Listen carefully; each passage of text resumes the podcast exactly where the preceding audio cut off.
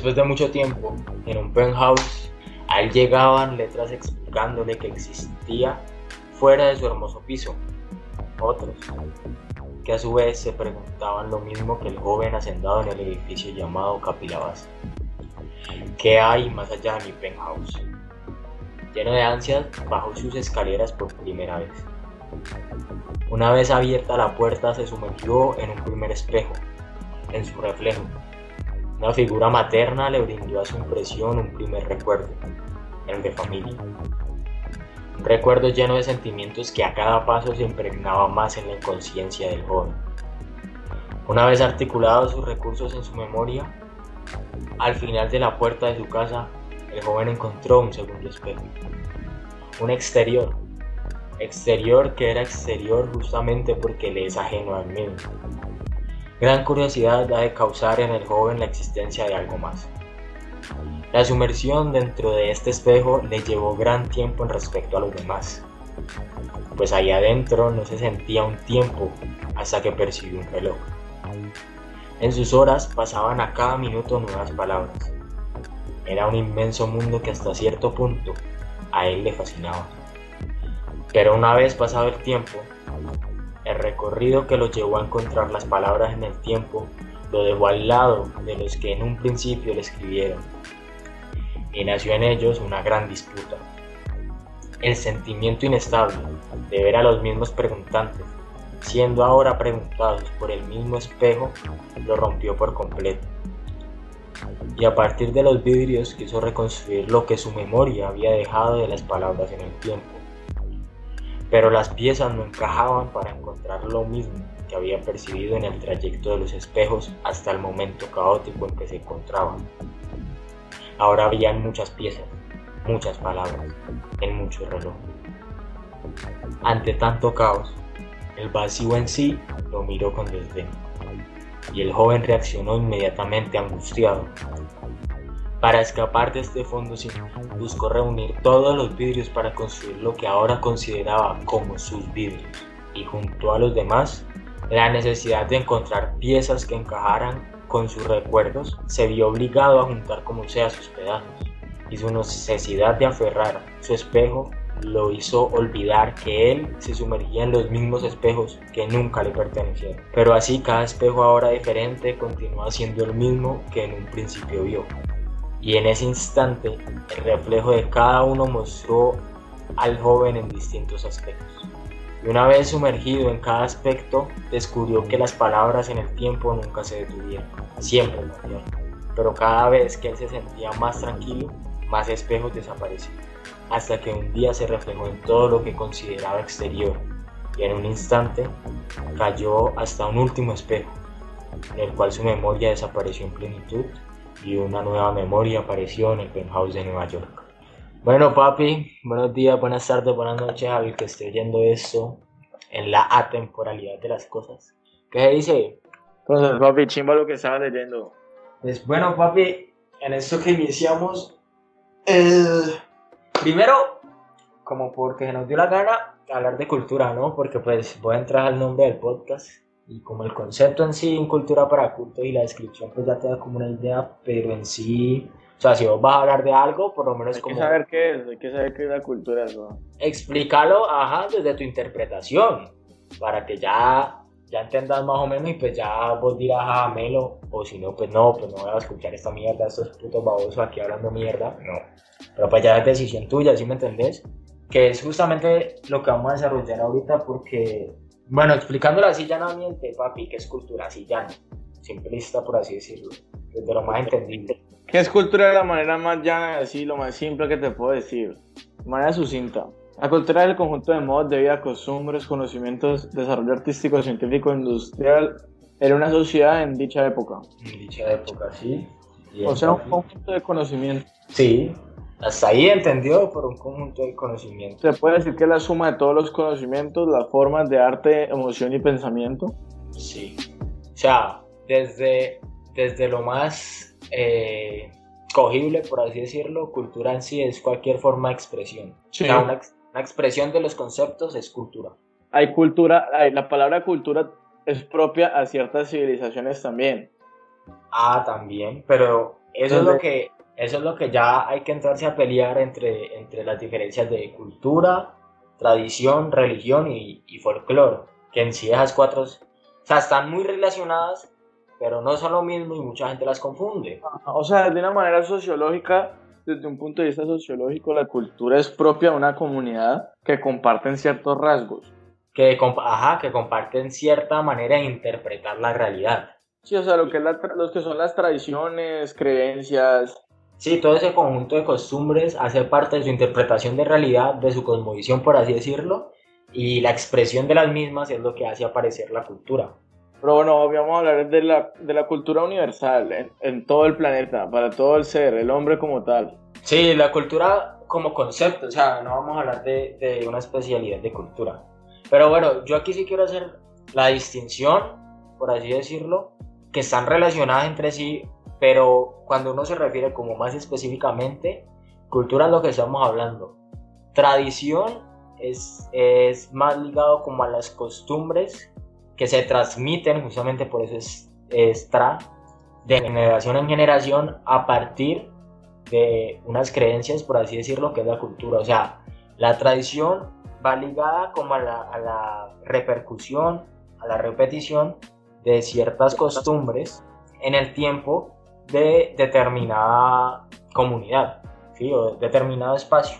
La religión es una manera es como una, una hermenéutica más al final. Es, o sea, una hermenéutica me refiero a un sistema, a una manera, a una interpretación más, a, una, a un mecanismo de interpretación más que existen de todos los que hay, que en sí es basado en la fe, que en eso, o sea, no hablo de religión solamente cristiana, sino es más, más amplio como la religiosidad. La religiosidad completa. Ajá, o sea, creer en algo, tener fe en algo, y eso también hace parte de la cultura, y esa transformación de la religiosidad hasta cierto punto va a hablar mucho del, del tipo de cultura que se tiene, por así decirlo. O sea, antes, previamente a, todo lo que se ha vivido, el, el, Renacimiento, la cultura se manifestaba a través de la religión.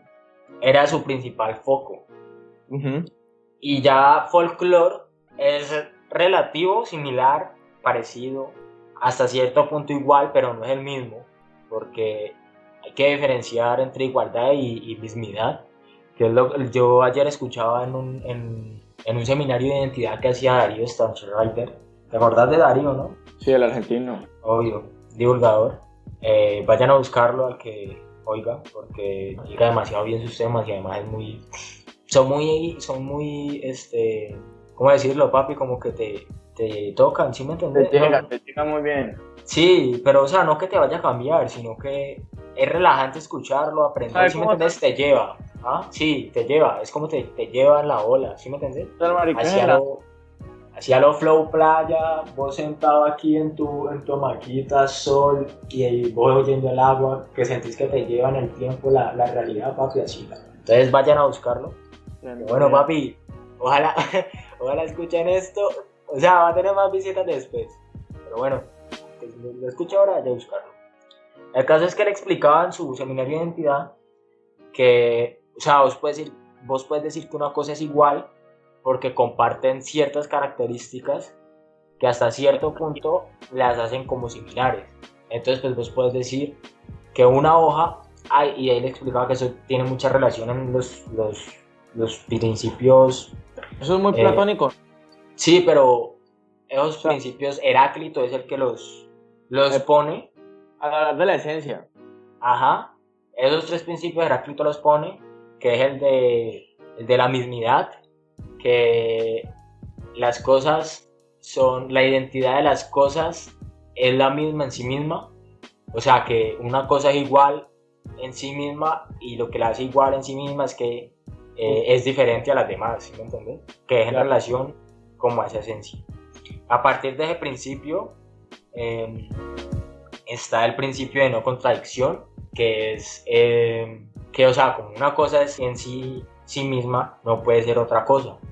O sea, eh, una hoja es en sí sí misma, una hoja cualquiera, de donde la quieran ver, porque hay algo en ella o su diferencia en relación a todo lo demás hace que esa identidad de la hoja esté en ella y no en otra cosa, que es lo que permite hablar de una identidad. ¿Sí me entendés? O sea, la identidad existe mientras exista un mundo en el que se pueda manifestar. Y en el que se pueda diferenciar. Porque si uno no puedes diferenciar de otras cosas, pues no hay identidad. Sí, porque nada sería, o sea, todo sería igual.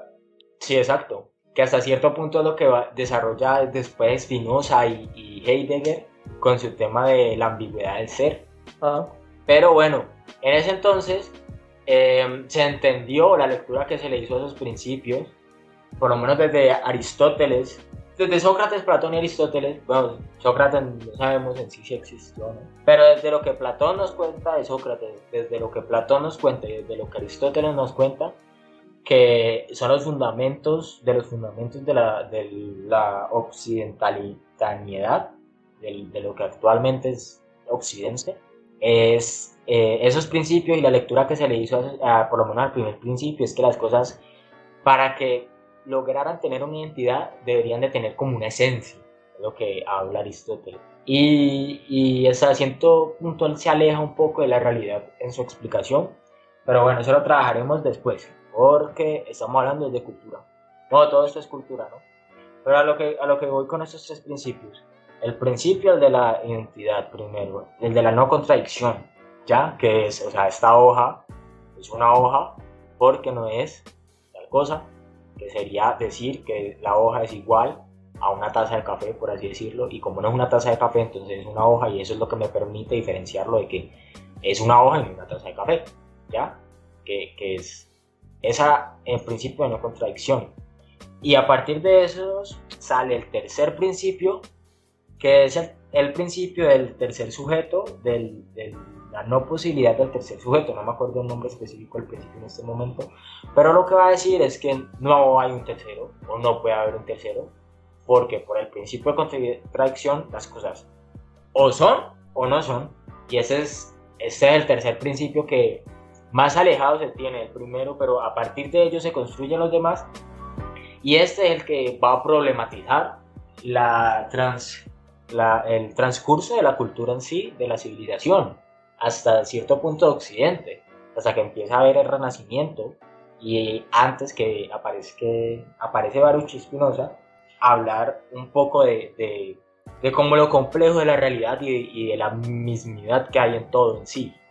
Pero bueno, como se tenía ese principio de tercero, o era una taza de café, o era una hoja, porque no pueden ser las mismas al mismo tiempo. O sea, no es posible por el principio de contradicción, que a su vez está definido por el principio de identidad. Entonces, como existía esa dicotomía, era como decirte, eh, bueno, sea, vení, vos sos, vos sos creyente, o sea, vos sos católico, o cristiano, lo que seas, o no sos. No había ese punto medio entre decir yo soy y no soy al mismo tiempo. No existía, no era posible para esa dicotomía de la realidad. Son elección, era un sí o un no. Y, y, en eso se basaba, en eso se basó mucho tiempo la, la civilización. Y no puedes poner peros como no, yo creo en tal cosa, pero tal cosa no.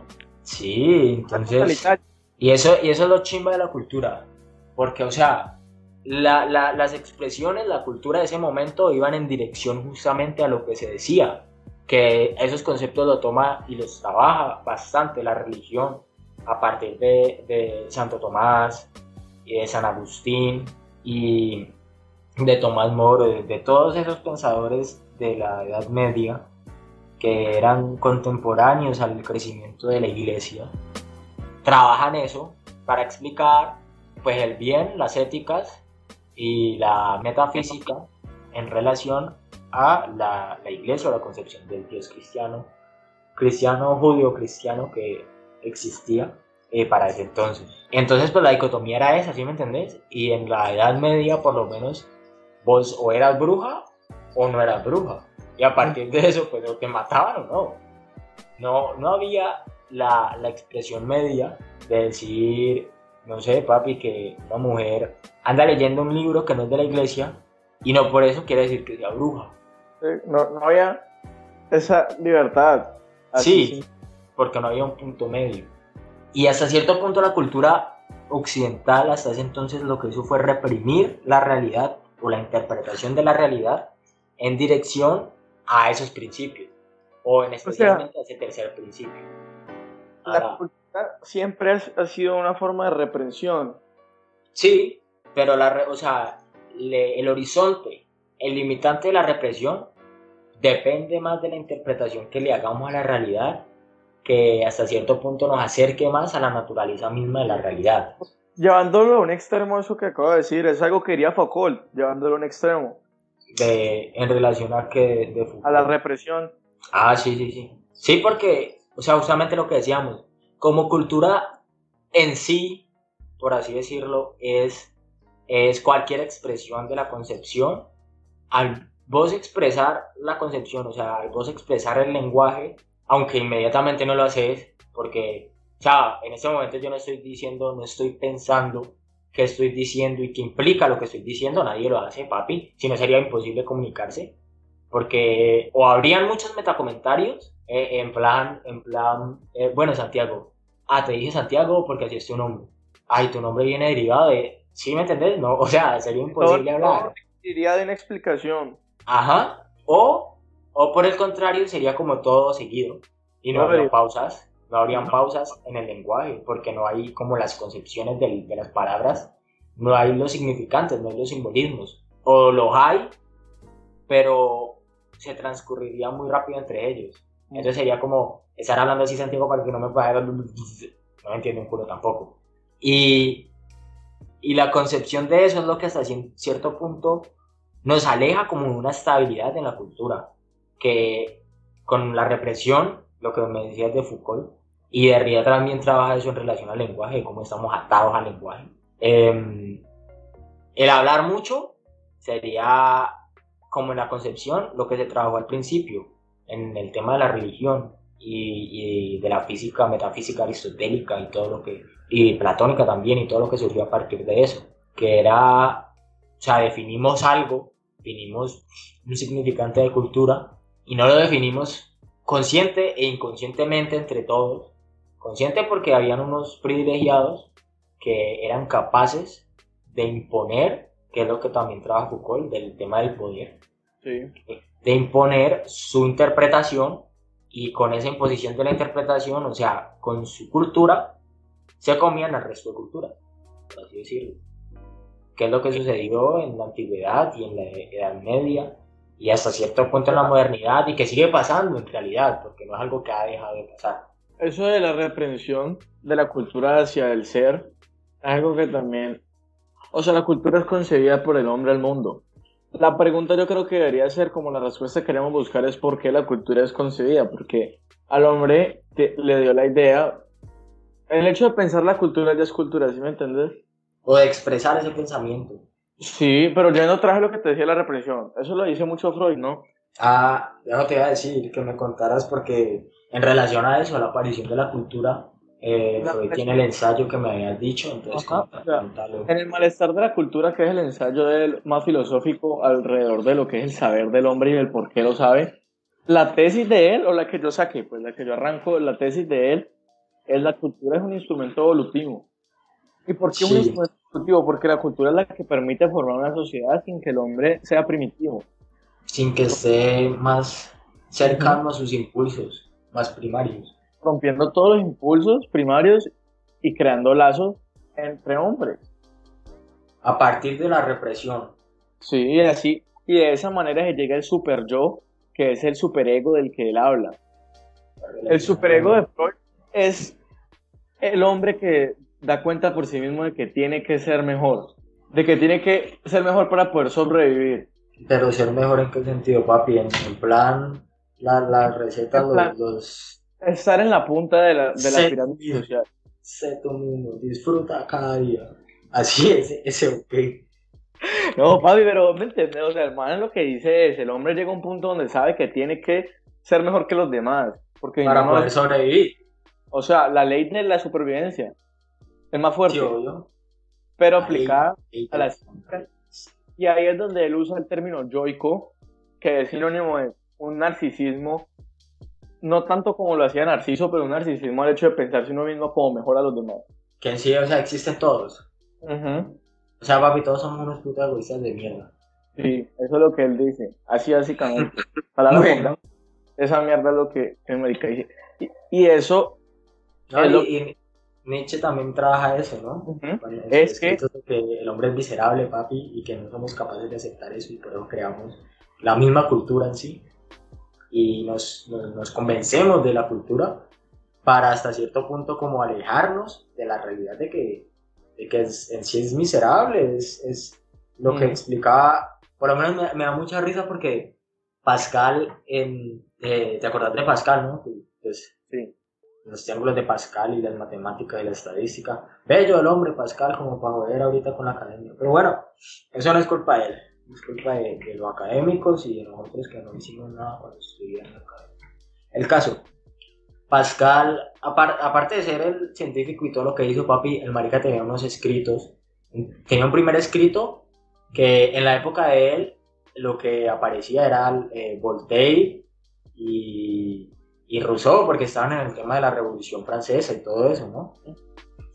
Entonces estaba el tema también del renacimiento, como de la liberación del hombre, de la religión y de tener un Estado laico, democrático, libre, en el concepto de justicia, que hasta cierto punto es un concepto que nos ha hecho muchos años, después lo trabajaremos.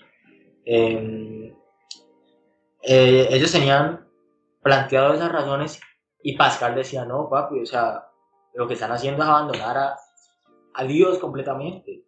Y eso, los va, eso no los va a ayudar para nada. Entonces el marica, ¿qué hace? Dije, no, pues papi, yo lo que necesito es que la gente se mosquee y pues me voy a poner a escribir mis mierdas y les voy a mostrar que el hombre es miserable. Entonces él, escribe eh, una serie de aforismos que, en los que él trabaja justamente como eso, la miseria del hombre, pensamiento se llama.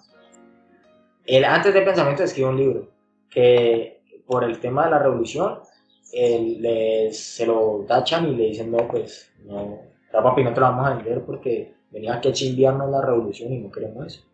Entonces, ¿él qué hace? Él escribe un libro que se llama Pensamientos, que él escribe, es, por lo menos tiene uno que dice, el hombre alcanza el, o sea, el hombre es más sabio a partir de que se vuelve consciente de que su vida es, es muy, muy eh, banal, y no solamente banal, él trabaja una palabra que en, en, español no, no tiene su sinónimo, eh, o sea, así al primeras, pero lo que él quiere decir es que el hombre empieza a ser sabio, por así decirlo, en el momento en que se da cuenta de que la vida es una mierda de que la vida es caótica. Sí, de que la vida es absurda. Y lo que me da risa, papi, es que, o sea, él hace eh, todos esos escritos y trabajando distintos temas, relacionándolos con Dios y con que Dios debe ser por esas razones que le explica, o sea, que es necesario, que es la finalidad de todas las cosas, y él es el que aparece con el primer argumento, pues en relación a lo que era estadístico, diciendo que, o sea, que es más inteligente creer en Dios decía que es más inteligente creer en Dios porque... Eh, está dando un eh, sentido. No, y, aparte de eso, estadísticamente, que es lo que él trabajó bastante, el que cree en Dios, si se muere y al final hay un Dios, pues papi, todo re bien, gana. Ah, obvio. Y si se muere y no hay un Dios, pues no pierde nada. Entonces, en cambio, el que es ateo y el que dice no creer en nada, si se muere y no hay nada, pues bueno, listo, y siempre tuvo la razón. Pero si se muere y hay algo, perdió. ¿Sí me entendés?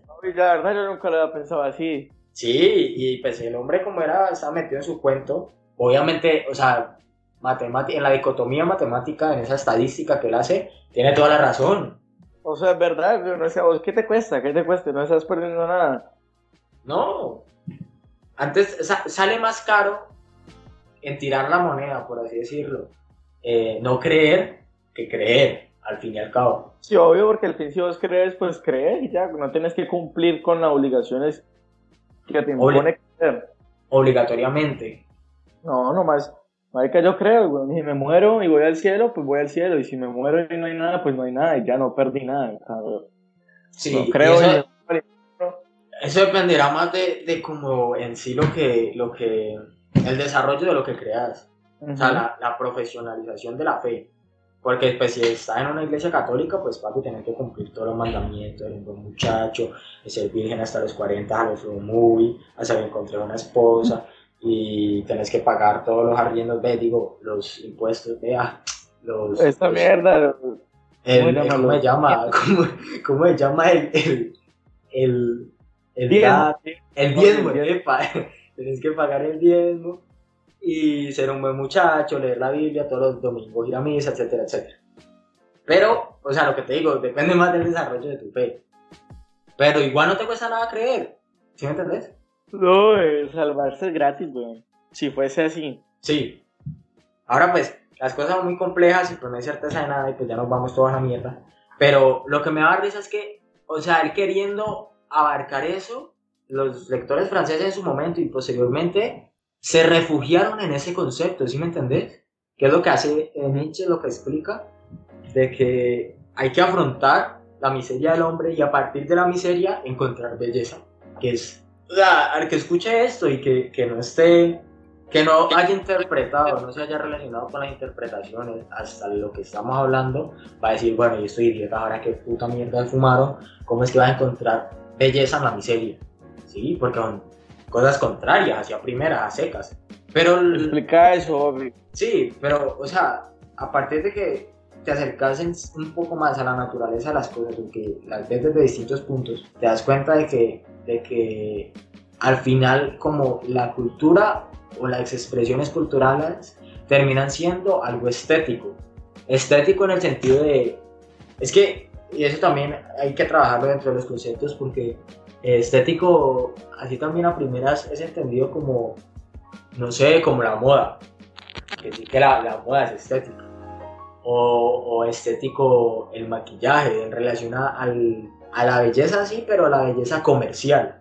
O sea, estético es un concepto que se ha comercializado mucho en los últimos tiempos. Pero la realidad es que epistemológicamente, o sea, en el conocimiento que se desarrolla en el tema estético, o si no lo entienden así, pues más cercano a entenderlo en cómo se trabaja estético en filosofía, por así decirlo. Eh, estético en realidad es, es eso, es belleza, es encontrar belleza en el estudio de la belleza, o sea, por qué algo es bello, qué lo hace bello, qué lo hace dejar de ser bello, por qué me genera sentimiento de bello. Eso, es muy relativo, vos puedes encontrar belleza en lo que. Ajá, exacto. Entonces, em, lo que había hecho la cultura hasta el momento era es la estética como reprimirla hasta cierto punto, entonces había que estar de acuerdo a esa belleza que se imponía sobre las otras distintas, a esa interpretación, a, esa, a ese encuentro de belleza que se formaba en la cultura en ese momento. Y no te permitía decir esas cosas. Entonces cuando la gente lee a Pascal, eh, de, cierto, de cierta manera, como que lee y dice, bueno, este huevón tiene razón, o sea, al final nunca nunca nos podemos desatar de eso, somos una miseria. y a partir de eso, la sociedad francesa de ese tiempo, o de, ese, de, esos, de ese lapso de tiempo en el que leen a Pascal y posterior a Pascal, empieza a ser una sociedad más, como que valora más la naturaleza de la realidad de las cosas y se aleja más de, ese, de esa religión, de esa religión más eh, mundana, más, más reprimente, más más institucionalizada como la Iglesia Católica o la Iglesia Cristiana y se acerca a encontrar que, o sea, no es que la salvación en sí sea Dios, porque por más de que Dios sea Dios no puede, las cosas siguen pasando, ¿sí me entendés? Sí, o sea, el mundo no se detiene, es algo Exacto, y si es por una razón que Dios hace todo esto, o sea, la tendrá Él, pero nosotros no podemos acceder a esa razón. Y ese es el sustento del, eso es lo que dice mucho el, el, cristianismo, que el plan de Dios es perfecto, la excusa de todo. Ajá, pero, o sea, cuando ellos leen a Pascal se han puesto de eso, porque los escritos que él hace es que como la lectura que se hace como el consenso, o lo que aparece a partir de esas lecturas, es que como no podemos acceder a esa razón, hay que encontrar belleza en lo que hay, ¿cierto? Y encontrarle esa misma belleza a la religión, pero es como la deconstrucción de su momento de la belleza, de lo que se tenía como belleza única, ahora se, hay belleza en todo. Hay belleza en todo porque no somos ajenos a ella. Y obviamente pues para vivir la vida, para seguir viviendo, mejor dicho, es más fácil o es mejor, o por lo menos a mí me conforma más, eh, encontrarle belleza a algo a saber que no hay belleza en nada. Y que la Sí, vida- eso. Sí, entonces hasta cierto punto eso es como lo que hace la cultura. Sí, Dar- porque toda esa expresión, darle sentido a las cosas. sí, es una, es una locura, es una locura. Pero sí, bueno, em, ya, ya, ya tocamos el tema de cómo nace la cultura según Freud. Sí, ya lo, lo que te digo, el, el instrumento evolutivo, esa es la conclusión más grande que puede haber dentro de la conversación. La cultura es un instrumento de evolución. Así más científicamente, ¿no? Sí, o sea, hay que mirarlo de otra... Es que, o sea, él también que dice, a eso se refiere, que el ser alberga todas sus etapas evolutivas, todos los eslabones de la cadena evolutiva están dentro del hombre. Sí. Entonces, a medida que se va desarrollando la cultura, él va evolucionando más el hombre. Sí, pero eso es... Eso es complejo. Y hay que tratarlo con cuidado, porque por lo menos, em, pues eh, Hitler en algún momento, el pequeño Hitler escuchó el tema del darwinismo y de la evolución y, y el... Y de No me acuerdo, no, me- no, no, no me acuerdo cómo se llama la teoría de que hay cierto hombre que justamente de- por el tema del darwinismo y de la evolución lleva como en, en sus genes toda la evolución máxima y que en relación a eso, la dicotomía de las razas, las razas diferentes no están tan evolucionadas. Y por el mismo tema de la evolución, de la supresión de las demás razas, o sea, del- de la supervivencia, pues ya Hitler, aparte de que el pobre tuvo una infancia difícil porque la tuvo. O sea, el man vivió una vida chota, chota, chota. Y, y tras de eso de que el, el papi, o sea, lindo a Bellas Artes dos veces todavía, porque no lo rechazaron una sino dos veces. Y en Bellas Artes le dicen no como mierda. ¿Sí me entendés? Y después, y después venís aquí a la actualidad y, va- y vas a ver el Bejo con una pintura de marcadores vendida en 120 mil euros. Magnífico. Bella la vida. Eh, que, es lo que te mostré, lo, lo que te mandé el video que ahorita estamos hablando. De que el que esté oyendo y no entienda, Bejo es un autor, un, un No, ese marica me ha parecido. cantante, rapero. Ay, bueno, pero yo respeto que para los gustos los colores, entonces que le guste, que le guste. El, el caso es que él es un cantante, rapero, artista, conceptualista, etcétera, etcétera, etcétera. De todo, va, el marica es cocinero. Multiartista, dejémoslo así. Multiartista, un multiexpresionista, un multicreador de cultura. Que em, canta, obviamente, búsquenlo, es español. Su logo es un pipí, una gallina. Un pip, no, ¿cómo diría? ¿Una gallina en forma de pipí o un pipí en forma de gallina? Es más como un pipí en forma de gallina, ¿no? Porque, o sea, la- la- Pero es que, o sea, refiriéndose a eso, si en el tiempo de Hitler esa concepción del arte hubiera sido tan amplia, no hubiera, ah, hubiera ido holocausto. no, y más todo lo que le pasó, y más el Oye. tema del nacionalismo y de los Pensándolo, fachi- Pero pensándolo como, digamos que Bellas Artes fue el suceso que marcó su vida y quiso y le cogió el odio a los judíos.